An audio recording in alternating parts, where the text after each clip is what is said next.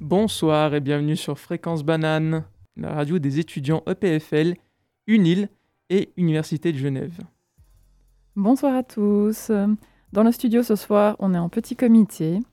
Euh, Il y a Camille et moi, Maëlle, pour vous tenir compagnie jusqu'à 20h30. Malheureusement, les- nos autres euh, camarades euh, n'ont pas pu se libérer ce soir. Ouais, dis-le, ils nous ont abandonnés, dis-le. dis-le. Ils nous Ils ont ont- abandonnés. On s'approche gentiment de la fin du semestre et du coup, il commence à y avoir d'autres impératifs. Exactement. Donc voilà, on comprend. En fait, faut, faut quand même se rendre compte qu'on a commencé à 6 à la base. On a puis, commencé euh, à 6 et voilà. Et là, on se retrouve à 2. Et c'est pas plus mal, on est, euh, on est bien euh, dans le studio euh, pour, pour une petite émission aujourd'hui euh, sur euh, l'espace. L'espace qui est un peu, qui est un peu dans, dans le moment parce qu'il y, a eu, il y a eu quand même pas mal de, de, de petites euh, émissions sur l'espace euh, avec SpaceX et tout ça. Et puis euh, notamment le lancer de Crew Dragon numéro 2. Oui, avec euh, les, les, les changements d'équipage au sein de la Station spatiale internationale. Exactement. Si, euh, si vous nous écoutez, vous pouvez euh, notamment nous envoyer un petit message au 079 921 47 00. Ça nous fera très plaisir de vous lire. Et notamment sur, euh, sur le groupe, euh, sur, euh, pardon, sur le site internet Fréquence Banane, il y a un lien Zoom que vous pouvez utiliser pour nous rejoindre sur l'émission. Comme ça, comme ça, vous nous verrez d'un peu plus près. Donc n'oubliez pas pour nous envoyer un message, une petite réaction, un petit commentaire, peut-être une petite musique au 079 921 47 00. En tout cas, euh, déjà c'est un, plaisir, euh, c'est un plaisir de faire une petite émission à deux. C'est une nouvelle expérience pour nous. Euh, on va essayer de donner notre mieux et, euh, et vous, vous, vous informer, vous divertir un petit peu sur, sur les sujets de l'espace en général. Il n'y a pas un sujet fixe. On s'est vraiment donné une totale liberté pour pouvoir discuter de l'espace. Qu'est-ce que t'en penses, toi, Mel? De l'espace? Ouais. Enfin, Est-ce que Je pense qu'on un, en a besoin. c'est, euh, c'est un, sujet qui te comme ça ou Bah, en vraiment fait- il te tient à cœur ou pas? Ce que j'aime bien dans l'espace, c'est que souvent, j'ai eu une période où j'avais beaucoup de problèmes à, à dormir le soir. Je faisais beaucoup d'insomnie. Et puis, il y a une chose qui me permet de m'endormir. C'est pour ça que j'ai une infinie reconnaissance par rapport à l'espace. c'est que c'était les documentaires sur l'espace, justement. Parce qu'il y avait comme quelque chose où c'est tellement lointain et c'est tellement dans, dans, dans une. Il y a quand même quelque chose qui est, qui est tellement autre que notre réalité du quotidien et qui est dans. que ce soit en termes de de grandeur, que ce soit en, en termes d'image. C'est- tellement. euh, on, a vraiment l'impression que c'est ouais, que ailleurs, quoi, que ça ne fait pas partie de ce qu'on expérimente dans le quotidien. Et que du coup, ça nous, moi, ça me permettait comme un petit peu d'oublier ou de prendre d'un coup d'être projeté un petit peu dans un autre, euh, bah voilà, dans un autre univers, le temps que je puisse m'endormir. Donc ouais, l'espace, c'est à la fois un peu un, un- symbole d'évasion et puis euh, en même temps, c'est euh, en même temps, c'est c'est aussi quelque chose qui nous remet face à peut-être à l'absurdité et à, la place infiniment petite qu'on a finalement dans l'existence. Ouais, c'est euh, j'ai- un peu enfin l'espace quand même c'est quand même quelque chose qui m'a fasciné quand même pas mal moi, euh, qui me fascine toujours d'ailleurs euh, parce que parce que quand on voit l'immensité de ce qu'il y a et l'immensité de ce qu'on a, c'est-à-dire rien, quasiment rien. c'est juste effrayant. En fait, on se retrouve vraiment dans, dans une, dans une proportion qui est, qui est gigantesque. Et puis donc, il suffit, il suffit tout simplement de le voir. Sur des- il y a plein de vidéos sur Internet. On regarde euh, des, des- des tailles de soleil. Et puis, en fonction de leur taille, euh, il y a une petite euh, échelle, dimension euh, qui est faite au fur et à mesure de la vidéo.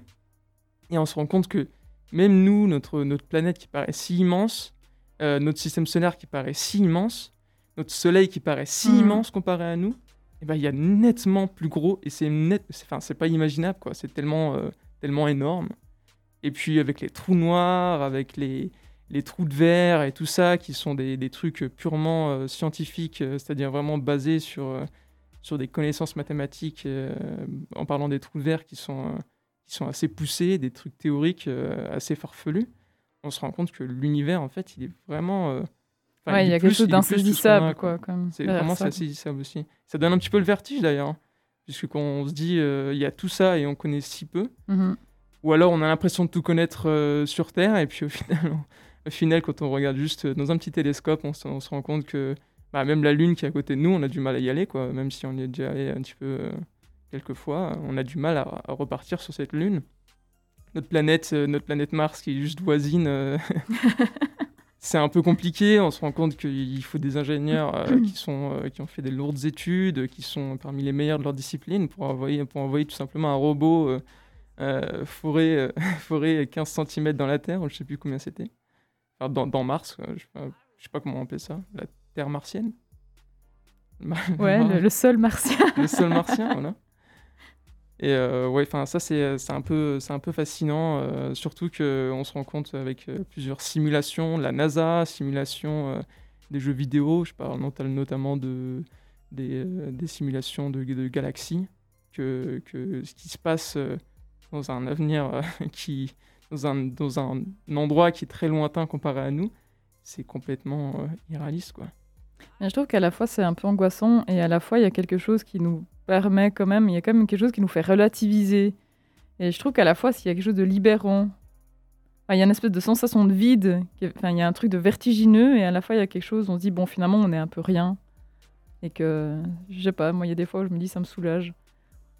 Ouais, pas d'enjeu en fait, il n'y a pas d'enjeu en fait. Qui, qui, des fois on a l'impression que il y a beaucoup de choses qui pèsent sur nos épaules, euh, dans notre quotidien, tout ça. Et puis en fait, hein, ça, ça plus ce côté de se dire non, mais en fait, euh, même si moi je disparais, même si la Terre disparaît, finalement, euh, à l'échelle de l'univers, c'est pas grand chose. Ouais, c'est un enjeu qui, qui est minime. ouais, c'est ça, par rapport à, à l'existence de façon générale. Et puis, juste aussi, aussi ça rend compte à quel point on est fragile, quoi.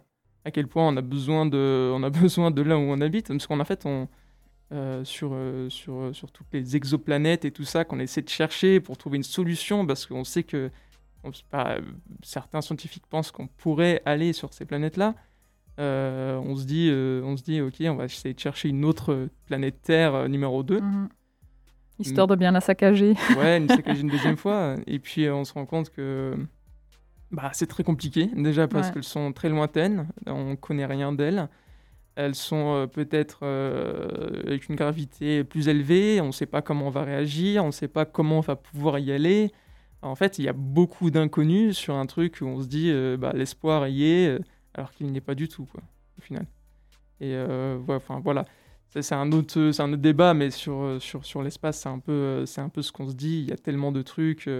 quand, on, quand on fait une photo d'un trou noir, certaines personnes se disent bah ouais c'est une photo il euh, n'y a pas de souci. Et puis en gros on se rend compte que c'est vraiment un truc euh, euh, un phénomène enfin une, une, prise d'image qui est, qui est incroyable hein. mmh voilà donc c'est juste ahurissant à quel point on ne connaît rien sur, sur les endroits qui nous, qui nous entourent. Voilà donc si, si justement l'espace vous intéresse je vous rappelle le numéro de téléphone pour nous envoyer un message au 079 921 47 00 et un lien Zoom sur le site Fréquence Banane au nom de l'émission T'as raison, le mardi de 19h30 à 20h30. Et pendant que vous réfléchissez, on vous propose d'écouter une petite musique euh, qui s'intitule Poisson de Valde. Et on est de retour sur Fréquence Banane pour une petite émission sur l'espace 19, h 30 à 20h30. Donc Maëlle, tu as, est-ce que tu as, tu as des des petites informations, des petits, euh, des commentaires euh, à nous fournir sur, sur l'espace? Oui, alors c'est des petites informations euh, glanées ci, de là sur l'espace. Déjà, la première, c'est, on va déjà parler un petit peu quand même d'actualité, parce que donc vous savez que le week-end dernier, il y a quatre astronautes en provenance de la Station spatiale internationale qui sont rentrés sur Terre à bord de leur capsule, qui ont atterri au milieu de l'océan Pacifique, après avoir passé 160 jours dans l'espace. Donc voilà, c'est juste pour euh, rappeler ça, qu'on est en ce moment même euh, dans des mouvements, euh, des événements autour de nos, voyages dans l'espace.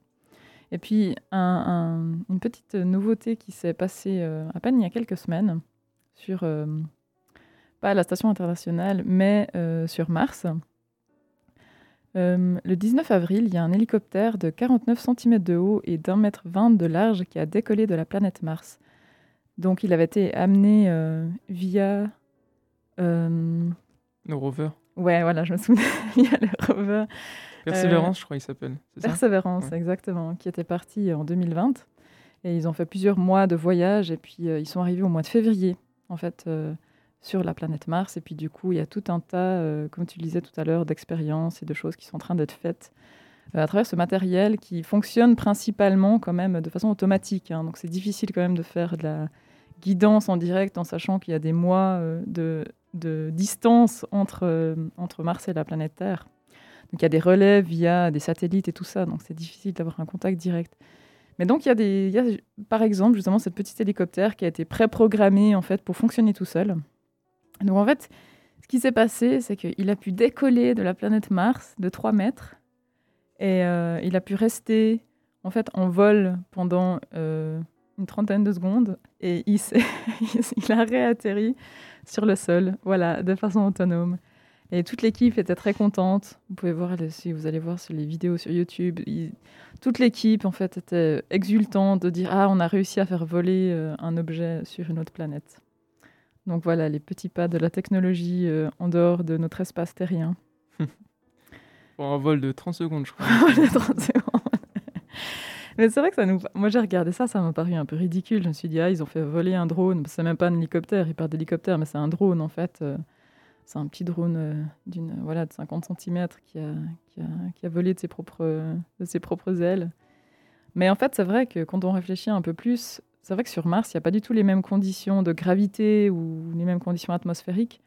Donc là aussi, pour que ce soit le bon prototype, pour que ça puisse fonctionner, euh, il y a aussi tout un, des projets de recherche qu'on a dû faire en amont euh, de, façon, euh, de façon vraiment poussée, en fait, pour développer toute une technologie qui répond pas finalement aux mêmes conditions qu'on a sur Terre. Et c'est peut-être là où il y a un petit peu plus quelque chose à saluer. Mais euh, ouais, comme, tu disais, euh, ça peut paraître un peu ridicule. Moi, ils continuent, à faire quand même pas mal de tests dessus. Euh, J'ai vu qu'ils allaient, euh, ils allaient quand même continuer de le faire voler, se déplacer, tourner, etc. Et puis apparemment, c'est quand même euh, quelque chose d'assez compliqué de le faire voler parce que il faut que les, les pales tournent beaucoup plus vite que sur Terre. Il me semble 4 ou 8 fois plus vite, je ne sais plus. Ouais, parce que la pression atmosphérique n'est pas du tout la même, ni la gravité. Donc c'est clair qu'il y a quelque chose qui, en termes de, de- de vitesse, euh, qui peut être accéléré. Il y a moins de résistance en fait. Et puis c'est peut-être aussi, euh, c'est peut-être aussi le début, euh, enfin le- le- les prémices euh, d'une nouvelle, d'un nouveau type d'exploration, parce que là les, les, les, les, les véhicules qui sont, qui sont là-bas sont, sont juste terrestres, martiens, et euh, du coup permettent de se déplacer tout doucement, et puis euh, de manière assez compliquée, parce que comme tu le disais, euh, il n'y a pas moyen en fait de, de piloter en temps réel. C'est, euh, je crois que le temps, le temps d'information, euh, envoyer une information et recevoir, ça prendrait à peu près 8 minutes, donc c'est impossible de, de le Mm. piloter. C'est pour ça d'ailleurs que tout est automatisé quand il est descendu, parce que tu pouvais pas, tu pouvais pas le- lui dire comment descendre, comment atterrir, c'était tout, tout automatique. Et euh, ouais, c'est peut-être, aussi justement euh, ce que je disais sur l'hélicoptère, le petit, euh, le petit drone un moyen euh, de se dire bah, plus tard, on va pas envoyer des petits, des petits rovers martiens, mais plutôt des, des- petits avions qui vont photographier et tout ça, le sol martien pour en prendre un peu plus.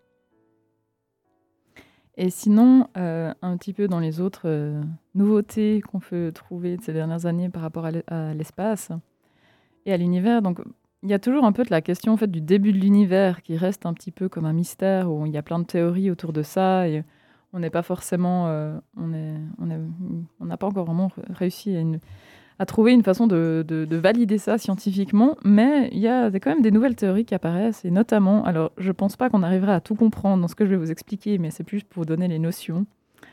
Euh, il y a une nouvelle théorie en fait qui parle que notre univers aurait peut-être pu naître d'un gigantesque trou noir. Donc, de façon un petit peu plus précise, euh, donc euh, c'est un groupe en fait de, de physiciens d'une université au Canada qui a proposé en fait cette hypothèse.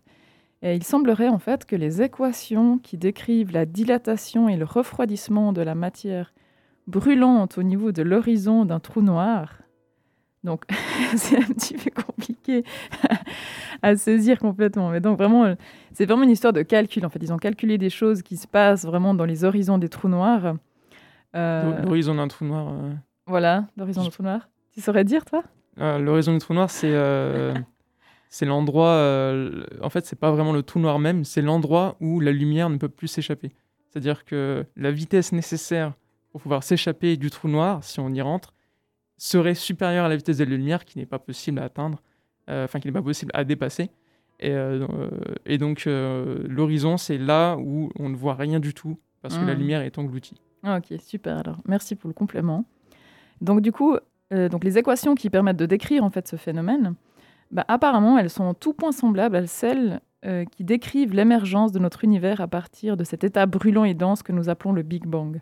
Donc, il y aurait une correspondance en fait un peu entre ces deux phénomènes. Donc en fait, d'un peu de manière résumée, on pourrait envisager que le flash primordial qui a donné naissance à l'univers pourrait avoir été provoqué par la formation d'un trou noir, mais pas de n'importe quel trou noir, d'un trou noir particulier. Euh, donc il serait né d'un effondrement d'une étoile qui n'aurait pas trois, mais quatre dimensions, c'est-à-dire ben, longueur, largeur et hauteur. Ça, c'est les dimensions qu'on connaît déjà notre, dans, notre, dans, notre, dans notre monde à nous. il y aurait une quatrième dimension qu'on qui reste un peu mystérieuse en fait, et on sait pas, on, sait pas tellement en fait de comment elle, comment elle, comment elle, fonctionne et comment elle vit, mais c'est plus que la seule chose qu'on sait, c'est qu'apparemment elle serait orthogonale aux trois premières. Donc notre univers serait une sorte de membrane à trois dimensions qui évolue dans un méta-univers de quatre dimensions. Et c'est ça un petit peu, euh, ça un petit peu le nouveau euh, prototype en fait d'explication de, de la naissance de l'univers. Est-ce que tu parles du temps en termes de quatrième dimension? Bah en fait, on sait pas trop. Ok. C'est juste que en, trois dimensions, ça peut pas fonctionner. Mais c'est là où justement j'ai un peu les limites de mes connaissances en physique aussi.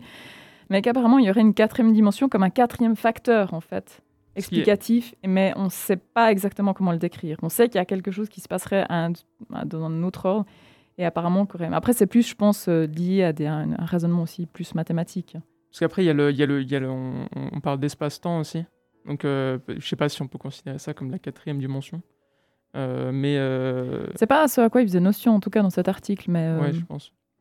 Mais en tout cas, il y a souvent, euh, de, de, ce que, des maigres connaissances que j'ai sur le sujet, c'est que la quatrième dimension, ça reste quelque chose qui a été proposé déjà de maintes et maintes reprises, de différentes manières, que ce soit en philosophie, déjà, il y, a des, il y a des siècles en arrière. Mais même dans la science, c'est un petit peu. J'ai l'impression que c'est comme un petit peu une une façon de parler de quelque chose qui nous échappe, mais qui aurait à, voir quand même avec les phénomènes physiques, mais euh, qui s'explique pas forcément par des choses qu'on peut percevoir avec nos sens. Je m'en euh. souviens avoir lu euh, pas, mal d'articles en fait sur euh, les collisions du CERN. Et puis, et puis ils, sont, ils se sont un peu, un peu excités parce qu'au moment où ils ont, en fait, ils ont, ils ont balancé le, ils ont balancé le, le, collider, donc je ne sais plus comment, je sais plus comment il s'appelle le, le collisionneur, on appelle ça comme ça Ouais. Le collisionneur euh, a la plus haute puissance qu'ils avaient. Et euh, ils ont eu euh, des détections un peu bizarres sur les radars. Et juste après, du coup, juste après, ça tombait à pic. Il y avait la maintenance du, du collisionneur. Et euh, tout plein de scientifiques euh, se sont un peu excités en disant euh, que c'était pas du tout attendu qu'on ait ce genre de résultat. Et du coup, on avait peut-être découvert une quatrième hmm. dimension, un truc voilà, des, des, phénomènes qui nous échappent par rapport à d'autres choses qu'on aurait déjà décrites. Et, en fait, en fait, c'était juste une erreur statistique. c'était, en fait, c'était dans, c'était un pourcentage de chances que ça apparaisse, et puis finalement, c'est apparu, quoi. Ouais. Et ouais, donc ça a été détecté, ils sont un peu chauffés. J'étais un peu en train de, dire ah ouais, quand même, on est une quatrième dimension. Euh. Enfin, je comprenais pas trop le, le, le, principe de la quatrième dimension parce que vraiment ça sort un peu du, du physique. Ouais, c'est ça euh, en fait. Et donc, ouais, donc voilà, je me suis dit, ah ouais, on a quand même trouvé un truc incroyable. En fait, euh, pour l'instant, on n'a pas de preuve de, de, de, cette quatrième dimension. Non. Euh, c'est pour ça que c'est juste des modèles théoriques, mais qui permettraient de rendre compte de choses qui, avec nos théories habituelles de physique, on n'arrive pas. Et c'est là où, en termes théoriques, on essaye de trouver des pistes euh, pour parler de choses que, qui nous échappent vraiment. Quoi. Et on se rend compte aussi que, que l'espace, l'espace intersidéral, l'espace un peu vide, euh, il est beaucoup plus chaud que ce qu'on ne pensait.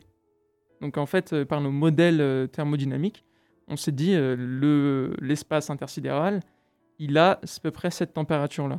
Et en fait, des mesures ont été faites par, je ne sais plus comment il s'appelle, le, satellite qui est parti très très loin, qui a, qui a, déjà plusieurs milliards de kilomètres de nous. il a envoyé des données de temps en temps et il s'est rendu compte que dans cet endroit-là, la température n'était pas du tout ce qu'on pensait.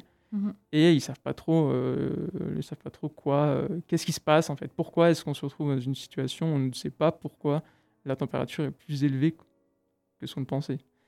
Et, euh, voilà, donc en fait, ça, montre un peu la, fin de nos modèles, ou je sais pas comment dire, ou peut-être qu'on n'a pas tout vu, peut-être qu'on a besoin un peu plus euh, d'explorer euh, dans les laboratoires et tout ça. Et puis, et puis on se rend compte au final que bah, même si on a des connaissances, elles ne sont pas ultimes. Notamment, notamment d'ailleurs les, les, les, trous de verre, j'en ai un peu mentionné tout à l'heure, les trous de verre qui sont des trucs purement théoriques, on n'en a jamais observé pour l'instant.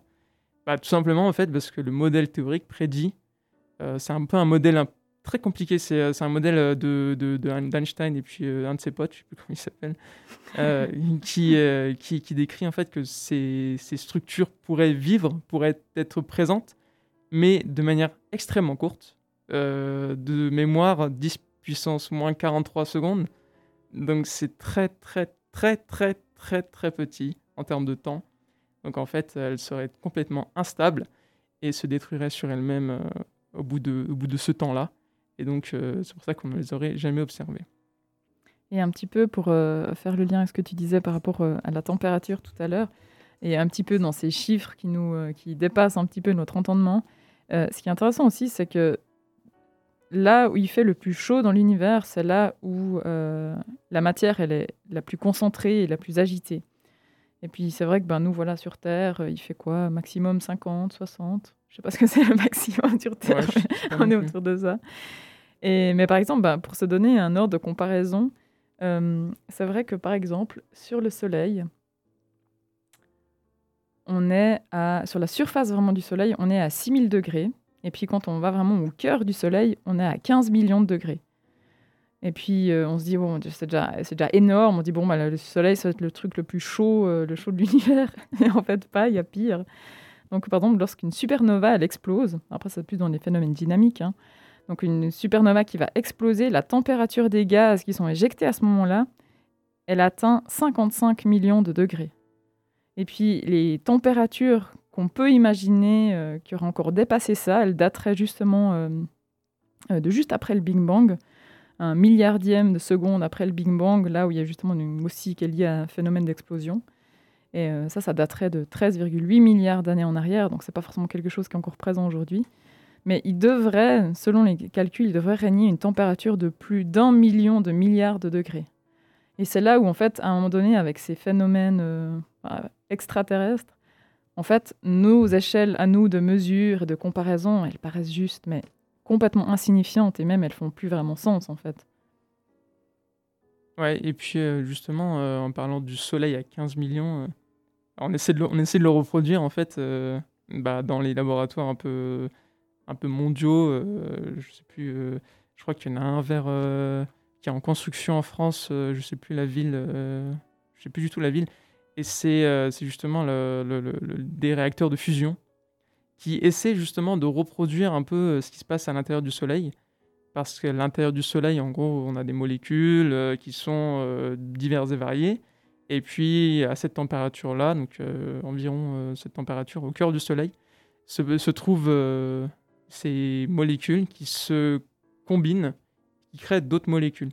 Et donc, ça libère de l'énergie. Donc, c'est pour ça que le Soleil nous donne de la chaleur. Et on essaie de le reproduire sur Terre, parce que la matière première est abondante et euh, cela permettrait de fournir de l'énergie de manière euh, quasi permanente.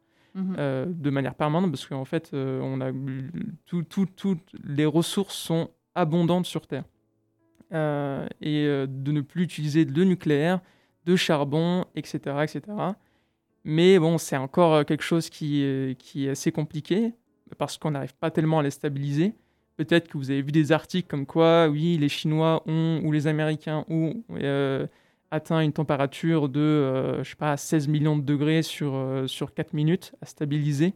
En gros, ce qu'ils ce qui, ce qu'ils font, c'est qu'ils essaient d'avoir un réacteur de fusion qui chauffe le plus fort possible pour recréer cette, euh, cette dynamique autour du, à l'intérieur du Soleil pour donner de l'énergie. Voilà, donc c'est les, les- un peu les technologies du futur. Mais c'est vrai que ça fait assez rêver hein, quand on voit les problèmes de pollution, euh, de dire ça pourrait être vraiment une clé euh, simplement à nos, à nos consommations, euh, d'arriver à, à en faire quelque chose en fait de, de Je- pense- des process. Je pense qu'il y a quand même une part de vérité, mais je pense qu'on s'est dit un peu la même chose sur le nucléaire aussi. Ouais, Donc on Ouais. ne sait pas trop, on est encore qu'au début, donc on ne sait pas trop ce qui va se passer. Mais euh, euh, pour l'instant, c'est un peu une voie euh, de physique un peu très expérimentale qui, se, euh, qui, qui essaie de, de, de, de combler cette, euh, ce problème de- de- d'environnement. quoi. Est-ce qu'on Euh, n'écouterait pas une petite ouais, musique, une petite pause Vu musicale qu'on arrive à 8 heures, euh, je vous propose de passer euh, quelques minutes avec Tash Sultana qui nous chante Blame It on Society. Et on est de retour sur Fréquence Banane. Vous pouvez nous envoyer un petit message si vous avez écouté le début de l'émission ou si vous venez d'arriver. Bienvenue, posez-vous. Vous êtes euh, avec euh, Maël et moi, Camille. Et nous sommes là pour vous parler d'espace. Si vous avez des petits commentaires, des petites suggestions, des petites musiques que vous voudriez entendre, n'oubliez pas que vous pouvez nous envoyer un petit message au 079 921 47 00. Et aussi, on a un petit lien Zoom si vous voulez vous connecter et nous voir pendant l'émission. On sera d'ailleurs très ravis de vous voir aussi.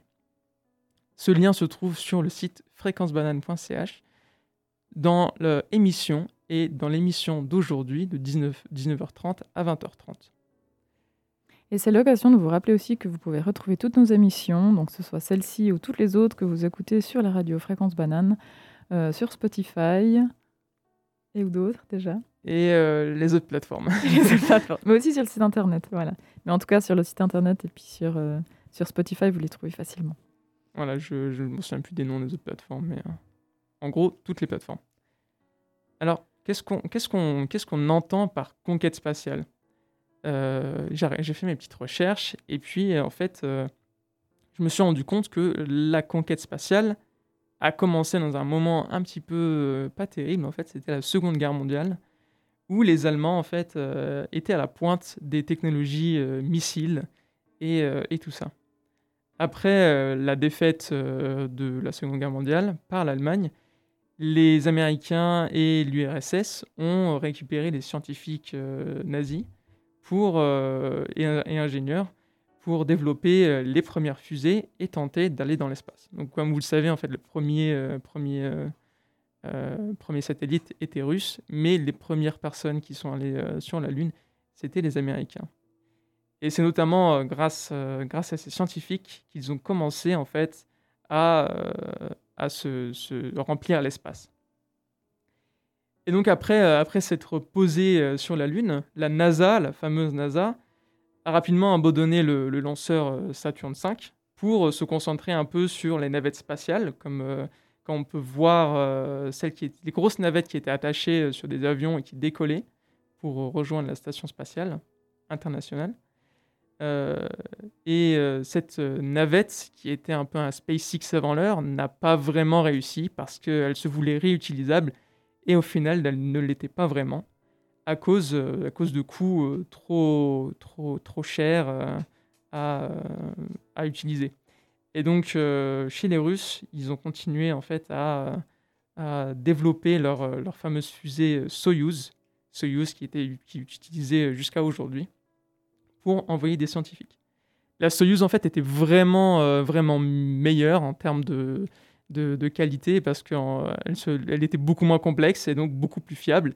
Et quand on envoie des humains dans l'espace, on a besoin d'une très grande fiabilité et d'une très grande réuti- réutilisabilité.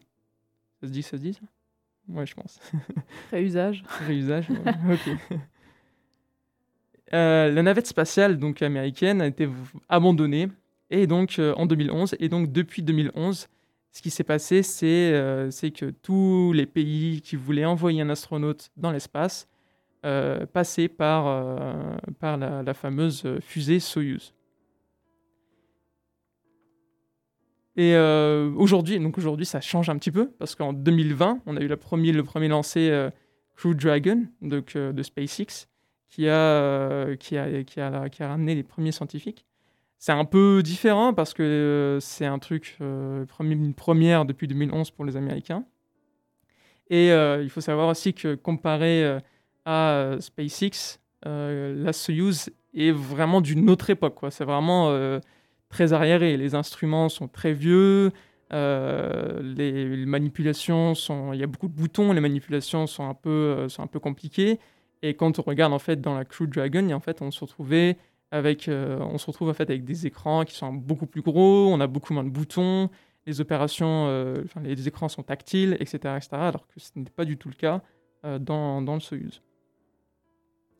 Et aujourd'hui, aujourd'hui, donc les ambitions de la NASA, de l'espace et bah, donc de la CNSA, donc la, NASA un peu, chinoise, euh, c'est quoi? C'est d'aller euh, d'aller de l'avant et d'aller conquérir cette fois-ci euh, la Lune, la Lune et Mars.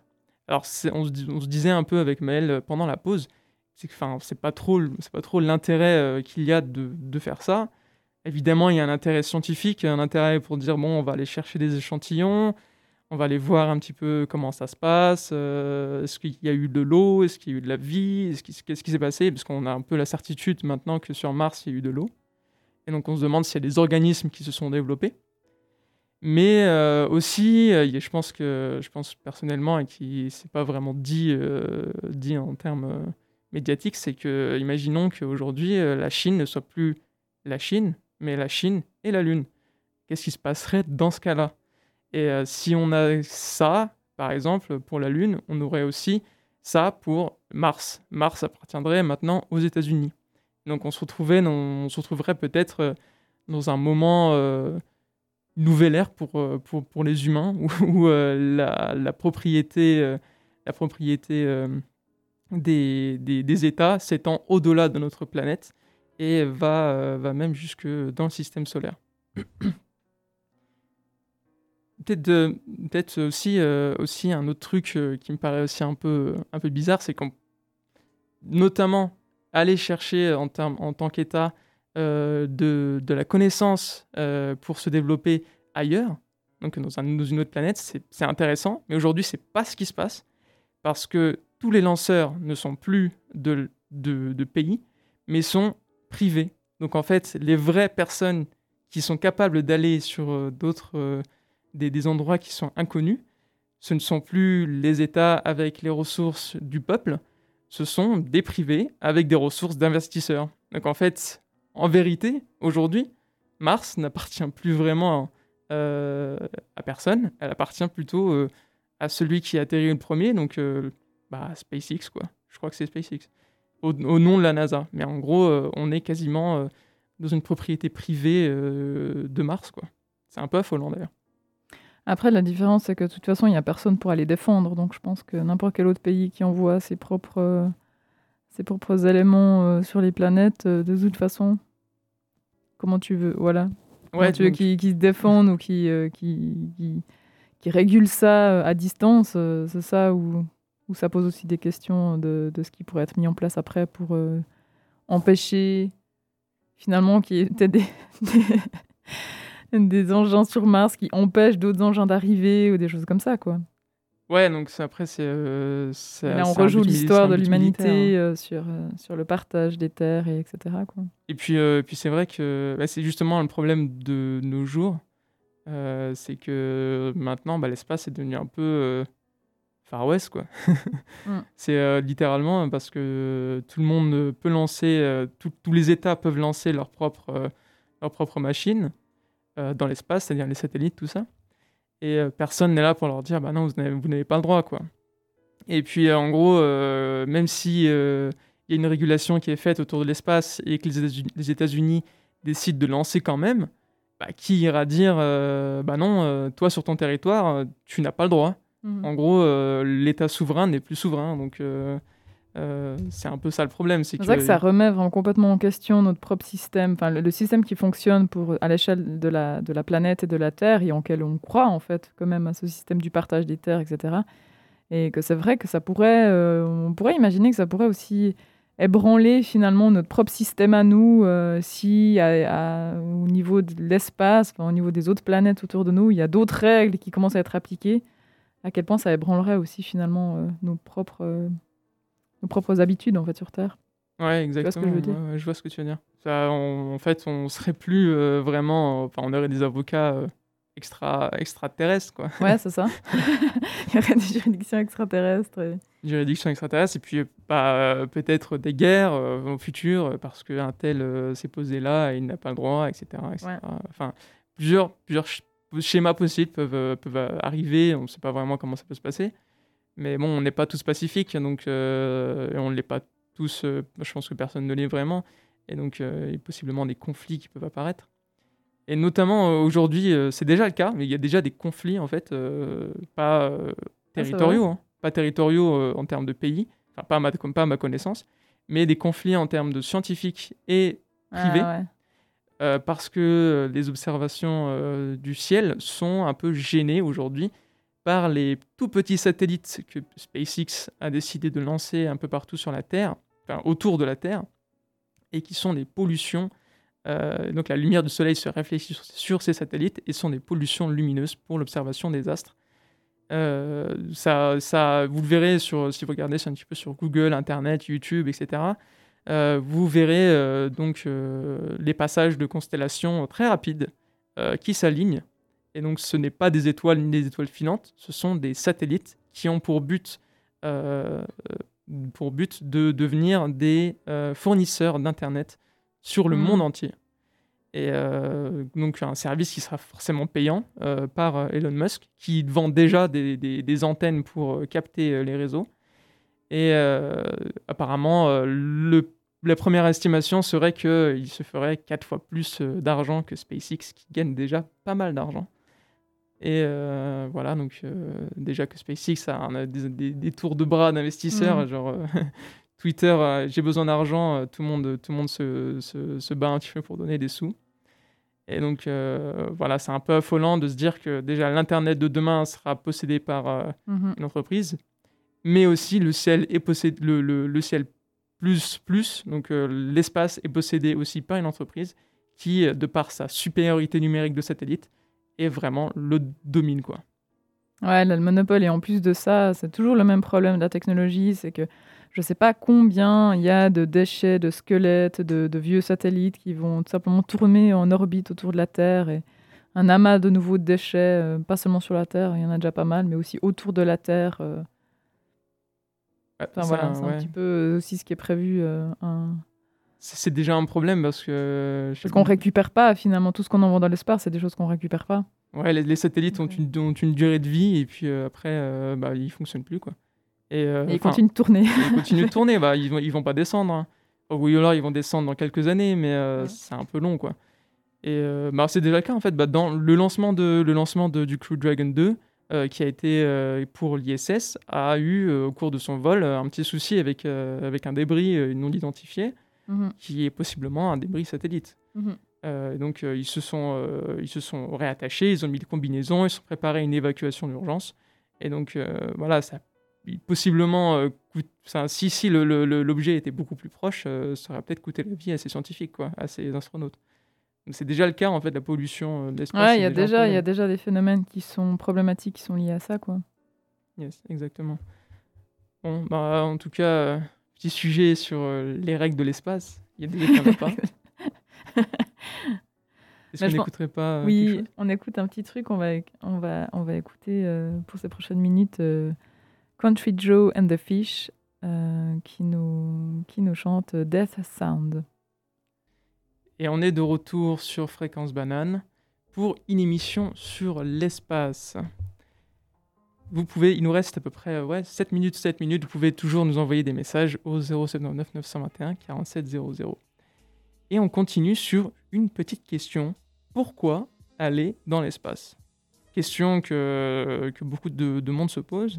J'ai fait mes petites recherches et euh, bah, le- le- le- le- l'argument premier, c'est euh, bah, que c'est là-bas qu'on crée beaucoup d'innovations technologiques. Et il est vrai, en fait, que euh, l'espace nous a permis, la volonté d'aller dans l'espace nous a permis euh, d'augmenter nos connaissances. Par exemple, si aujourd'hui on a des ordinateurs modernes, en gros, euh, avec des langages de programmation et tout ça, c'est grâce à l'espace qui a développé ces langages, et notamment les systèmes embarqués. systèmes embarqués qui servent dans les avions, dans les voitures, dans tout ce qui a besoin d'électronique et qui est, qui, qui, qui, est un peu en dehors d'une utilisation de, de, vérification humaine.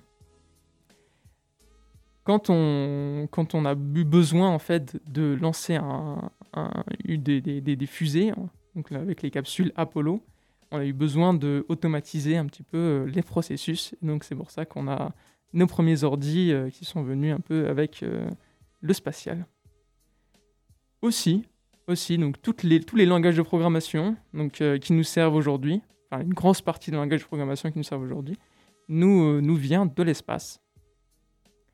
Et avant, il n'existait pas vraiment. Donc, ce qui se passait au moment où ils devaient programmer, c'est qu'ils avaient des, ils écrivaient tout à la main ils avaient des fiches un peu cartonnées qu'ils perforaient et qu'ils lançaient dans des machines qui lisaient un peu les trous.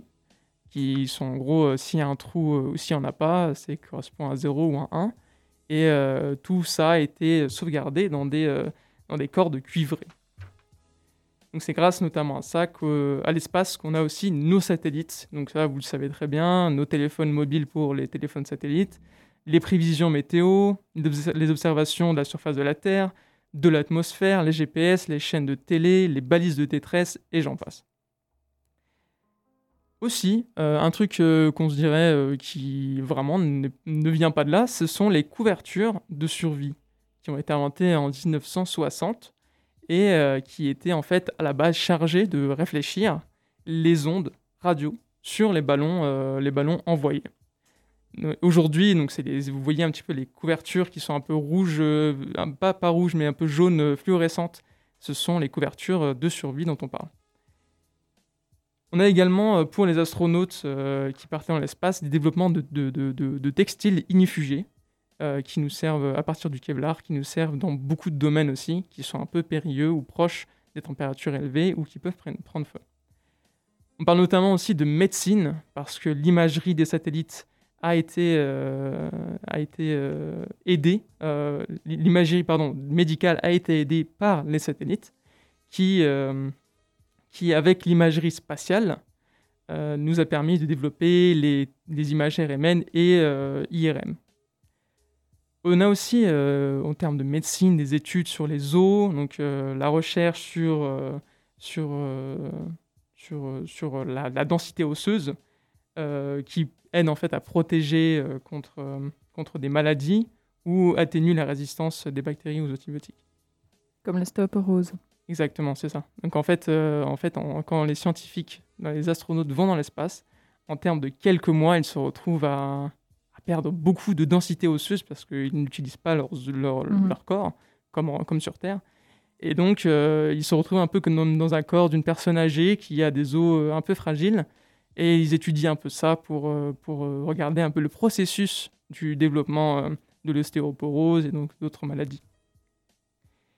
Et donc, comme je disais, en fait, après quelques semaines dans l'espace, les astronautes, de manière générale, s'affaiblissent tous, même s'ils font beaucoup de sport, deux heures de sport par jour. Et, et puis, ils se rendent compte aussi qu'il y a une perte de muscles, avec aussi des, forces qui diminuent, etc. C'est pour ça que quand les, astronautes reviennent sur Terre, ils n'arrivent pas à marcher tout seuls parce qu'ils n'arrivent plus à supporter leur poids. Et euh, justement, euh, en parlant d'ostéoporose, quand on observe, on peut aussi mieux comprendre le développement des médicaments et des traitements à fournir aux personnes qui en ont besoin. De manière générale, quand on va dans l'espace, euh, on subit l'apesanteur. Et donc, donc de manière générale, parce que quand, quand, quand il y a les lancements de, de quand on ramène du carburant, parce que la station spatiale internationale est aussi propulsée de temps en temps. Donc là, il y a une petite gravité qui s'installe, mais pas très grande. Euh, le, sang, euh, le sang qu'il y a dans le corps. Donc comme la moelle osseuse euh, diminue en termes de, de densité d'os, eh bien, on a moins de cellules sanguines, ce qui peut causer aussi de l'anémie et des diminutions des globules blancs et donc le développement de maladies euh, parce qu'on est beaucoup moins protégé. Il y a aussi des risques de rayonnement. Donc, euh, quand on est dans l'espace, on est plus protégé par l'atmosphère terrestre. Et donc, tous les rayonnements venant du Soleil qui sont très dangereux euh, peuvent créer des, problèmes, altérer l'ADN et augmenter aussi le risque de cancer des, astronautes. on a aussi vraiment aussi de, l'augmentation du vieillissement du corps. En termes de cerveau, dans le cerveau, on a une perturbation totale et euh, complète de nos sens parce qu'on n'a plus de haut, on n'a plus de bas, on n'a plus de côté, on n'a plus de, on sait comment, sait plus comment s'orienter. Et puis on change aussi d'heure euh, régulièrement parce qu'on passe euh, quatre fois, je crois, euh, par jour. on fait le tour quatre fois autour de la Terre. Et au niveau du cœur, a des vaisseaux sanguins. Les vaisseaux sanguins, eux, perdent de leur élasticité, qui se retrouvent également quand, on vieillit. Donc on a vraiment des vaisseaux sanguins qui sont un peu vieillissants avant l'heure. Et vous inquiétez pas, tout, tout, ce qu'il y a là revient au normal sur Terre. C'est-à-dire quand on revient en quelques semaines, le retour euh, à la normale en termes de physique euh, est largement compensé.